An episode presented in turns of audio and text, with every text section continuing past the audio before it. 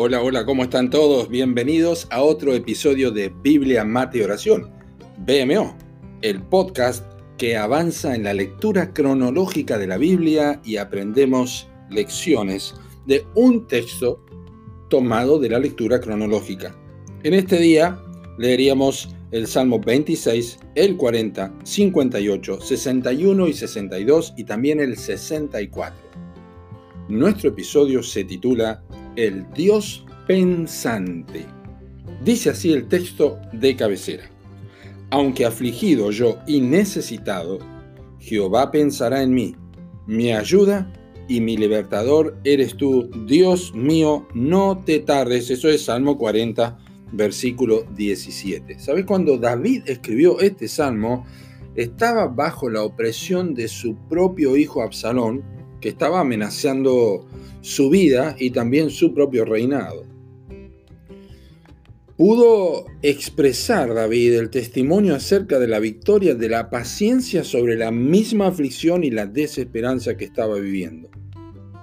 Estando con un, un pozo de desesperación, él terminó con sus pies emocionales sobre una firme roca y cuando su boca estaba llena de lamentos, Dios puso un nuevo cántico de alabanza.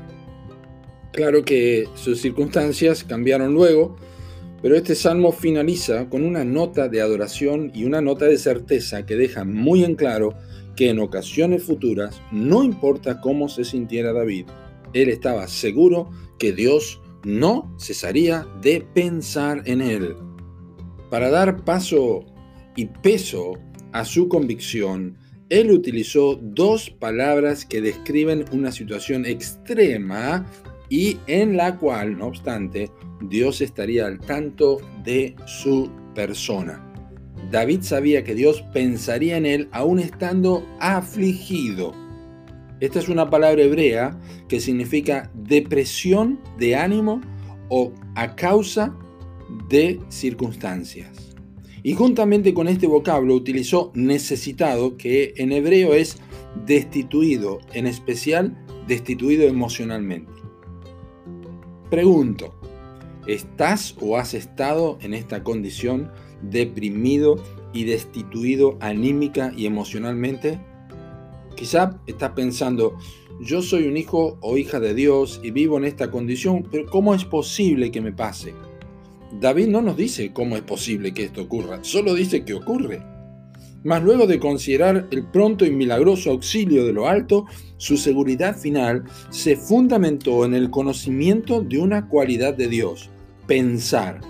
Y para esto el Espíritu Santo le inspiró a utilizar un término arameo que significa que Dios considera, evalúa y opera de acuerdo a su plan, no importando las circunstancias presentes, pues no afectarán sus propósitos.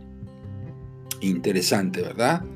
Ahora, poné sobre la mesa todo esto que escuchaste y observa cómo David pudo salir victorioso.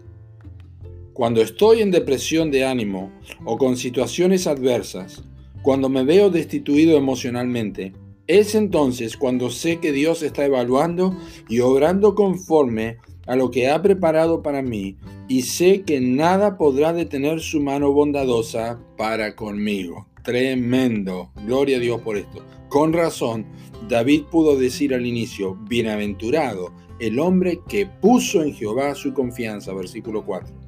Así que no leas los salmos por una cuestión emocional, léelos porque reflejan el plan de Dios para tu propia vida también. Que Dios te bendiga.